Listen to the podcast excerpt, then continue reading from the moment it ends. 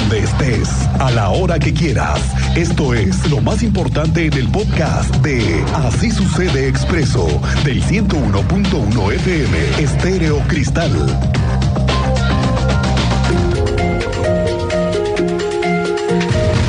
Bueno, atención comerciantes, taxistas, emprendedores, abogados, abogadas, a todos aquellos que se la rifan por fuera, como decimos por ahí, acaban de lanzar un nuevo programa, el municipio de Querétaro, el alcalde capitalino Luis Nava, se le ocurrió esta idea de crear un nuevo programa de seguro de vida y médico. Sí, seguro de vida y médico. Para los comerciantes, los tianguistas, los locatarios, todos aquellos empresarios que nos la vivimos por fuera. ¿Sabe cuántas familias están en esas opciones? Muchísimas, más de las que nos imaginamos. Y desde hoy se da este anuncio. Tú tienes los pormenores. Alejandro Payán, muy buenas tardes, bienvenido. ¿Qué tal, Miguel Ángel? Buenas tardes. Pues efectivamente, el presidente Luis Nava presentó la convocatoria para el seguro de vida y asistencia médica para comerciantes en la vía pública, locatarios de mercado, operadores de taxi y MIPIMES del municipio de Querétaro, donde se espera beneficiar hasta 3.000 ciudadanos sus familias con asistencia médica y seguro de vida de 100 mil pesos en caso de, de fallecimiento, además de 20 mil pesos para gastos funerarios. Recordar, Miguel Ángel, que la bolsa para este programa será de 2 millones de pesos, pero se puede incrementar hasta 4 millones. En la anterior convocatoria, ocho familias desafortunadamente fueron apoyadas con el pago del seguro por pérdida de algún familiar. ¿Te parece bien, Miguel Ángel? Escuchemos un poco de la presentación de esta convocatoria que realizó el alcalde Luis Bernardo Navarro. Ustedes saben, las personas que trabajan por su cuenta, que no están propiamente asalariados, pues no tienen la cobertura de la seguridad social y por eso pues tienen luego dificultades para tener la cobertura de la asistencia médica y un seguro de vida. Vayan. Efectivamente se destacó que este programa no se, eh, ningún de estos programas se había brindado a los sectores en el país ya que se lanzó esta nueva convocatoria para brindar un seguro de vida, asistencia médica a comerciantes, tenguistas y operadores de taxis, además de pequeños empresarios independientes. La convocatoria estará abierta hasta el próximo 30 de abril y se beneficiará a todos los comerciantes dentro del municipio de Querétaro que cuenten además también con familiares y personas adicionales. Es necesario que tengan alguna relación directa. Además de la asistencia médica, el beneficiario principal podría apoyar hasta tres personas adicionales. Muy bien, Alejandro, gracias. Estaremos pendientes y sobre todo le voy a tener una entrevista más adelante, no sé si hoy, mañana o pasado o el lunes, pero hablaremos de este programa para saber cómo va a funcionar y cómo llega a ser la póliza, por ejemplo, el seguro de vida. Bien importante. Bien importante, porque ya ves de repente las dudas que se traen con lo del seguro de las placas. De los vehículos. ajá, exactamente. Pero ¿y el seguro médico cómo funcionará? Ajá, aquí cómo eh, será esto. Exactamente, qué eh, enfermedades también llega a proteger. Hay que, me parece que es un buen programa, pero hay que saber cómo va a funcionar. Bueno, este es un nuevo aviso. Esta noche de jueves habrá cierre de carriles laterales en Avenida 5 de Febrero, otra vez en dirección a Plaza de Toros, desde Tlacote hasta la calle de Laurel están en las últimas, los de la Secretaría de Obras Públicas, y va a ser el cierre, ya lo hemos estado anunciando, hoy desde las 10 hasta las 5 de la mañana de mañana viernes. Por cierto que derivado de las acciones de intervención en 5 de febrero, en particular en la reducción de carriles, ahí en Plaza de Toros, la UAC está pidiendo a las facultades consensar si deben o no mantener el esquema adoptado previo al periodo vacacional.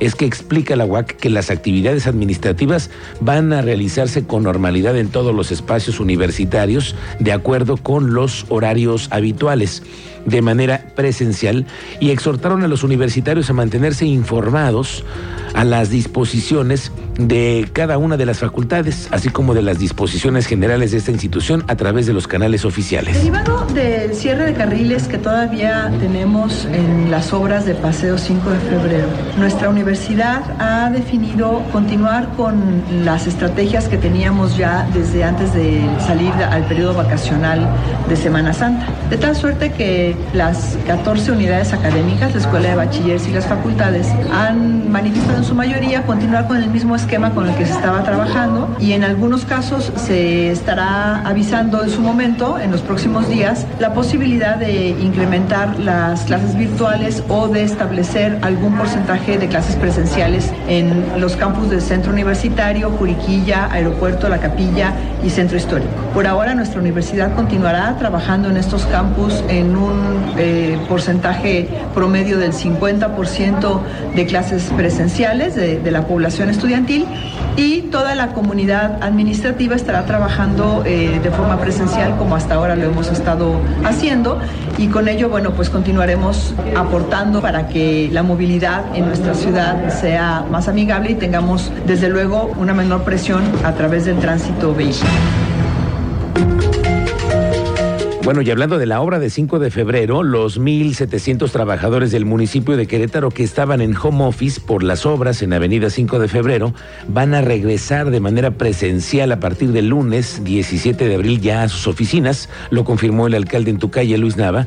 Señala que al no existir una solicitud distinta del gobierno del Estado, se procederá a regresar a las oficinas y reconocieron que ellos van a buscar la coordinación con las instituciones, con el gobierno, si hay la necesidad de regresar a los burócratas otra vez a home office, lo van a hacer. No habiendo alguna eh, solicitud distinta, nosotros estamos previendo que este periodo de que, que dimos de trabajo en home office, pues concluya eh, esta semana y que reiniciemos actividades la semana que entra. Bueno, eso por un lado. Por cierto, también hablando de la obra de 5 de febrero, me enteré que están ya haciendo las primeras pruebas del funcionamiento del nuevo cárcamo, ese que se construyó en la primera fase de 5 de febrero. ¿Se acuerda usted todo lo que invirtieron en tubería, en toda la distribución del agua, este nuevo cárcamo, bueno, pues están por ver cómo funciona, así que estaríamos a punto de ver operando esta nueva maquinaria en la que tanto se invirtió para evitar las inundaciones en 5 de febrero.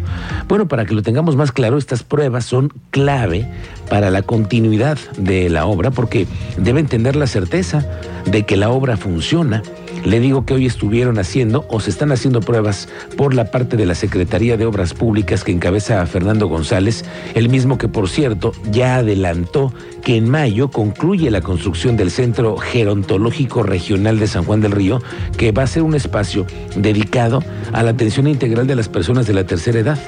Después de terminar su construcción será equipado para posteriormente iniciar la operación.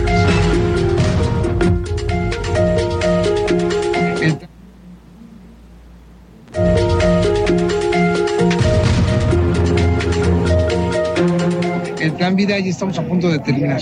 Eh, nosotros terminamos en mayo, o sea, pero falta todavía este, eh, amoblarlo y entonces ya estaremos en posibilidad después de eso, ya por parte de la, de, del DIF, de que se pueda entregar.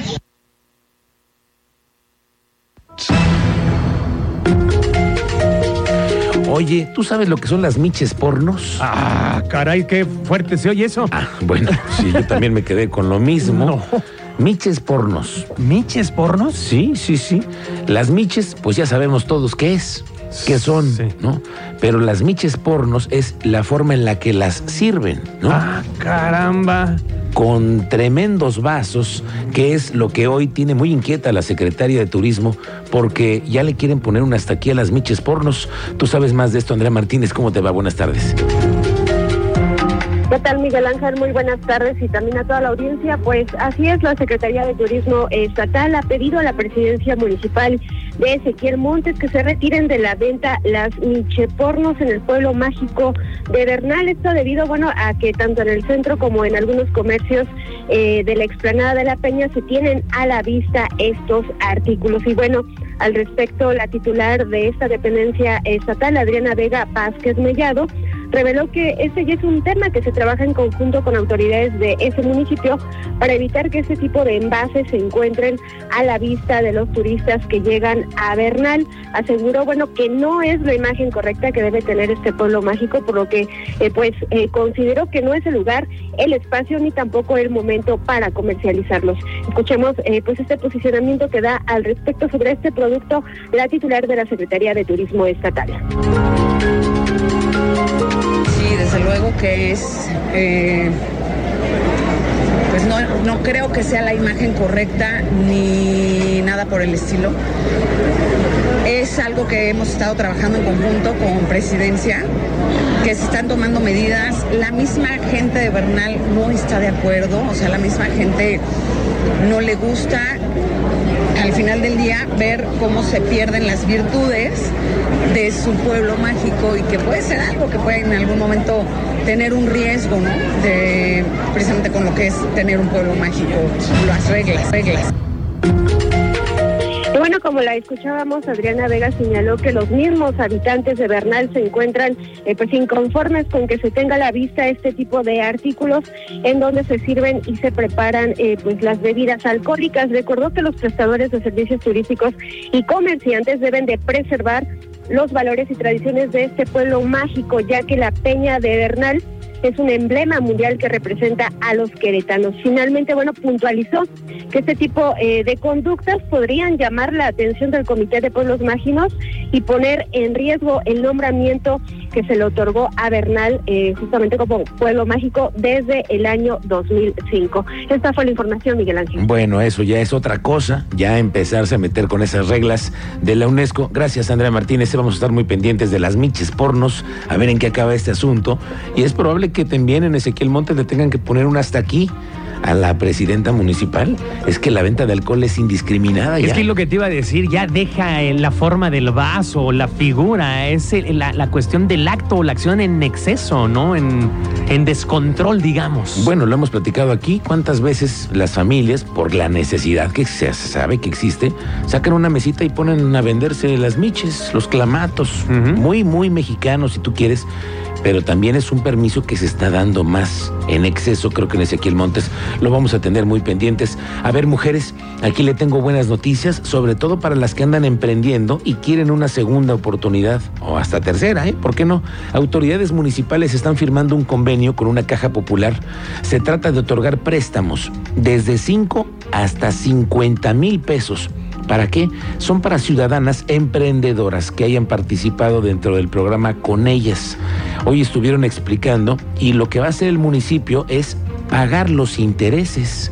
Eso es lo que van a hacer. Los intereses ordinarios de los que son plazos de 18 hasta 30 meses los va a pagar el municipio. Esta información se dio a conocer el día de hoy. Con este convenio, las mujeres que concluyeron su capacitación en el ICATEC podrán acceder a un esquema de financiamiento de hasta 50 mil pesos para emprender o crecer su emprendimiento.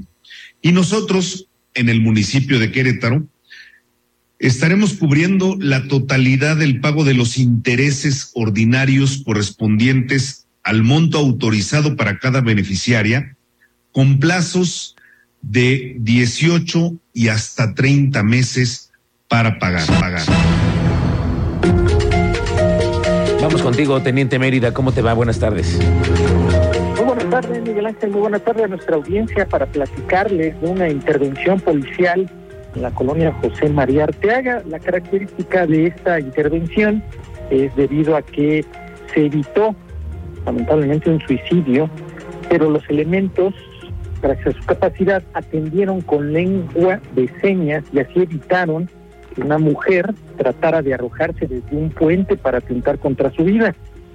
Debido a que la femenina, en condiciones de sordomuda, eh, atentaba contra su vida, uno de los elementos de la Policía Estatal aplicó su conocimiento de la lengua de señas mexicanas y comenzó a comunicarse con ella, quien le dio pues nombre, domicilio, razones por las cuales trató de atentar contra su integridad física, labores de contención por parte de los elementos que fueron necesarias y al final, con éxito, se trasladó a la joven con su red de apoyo a quien se le brindaron recomendaciones para atender y prevenir este tipo de hechos. Detalles adelante, Miguel Ángel, y de las detenciones que estuvieron en proceso en estos días. Gracias, Teniente Mérida.